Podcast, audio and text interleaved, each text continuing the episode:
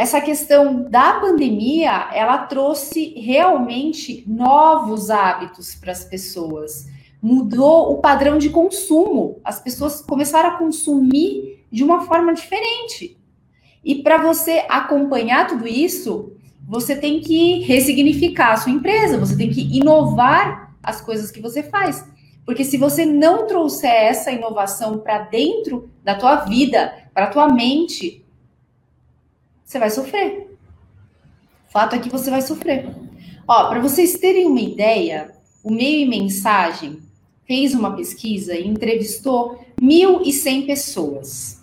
Dessas 1.100 pessoas, 97% dos entrevistados falaram que passaram a cozinhar em casa ou aumentaram a frequência com a qual eles faziam isso. Então, olha a mudança de comportamento.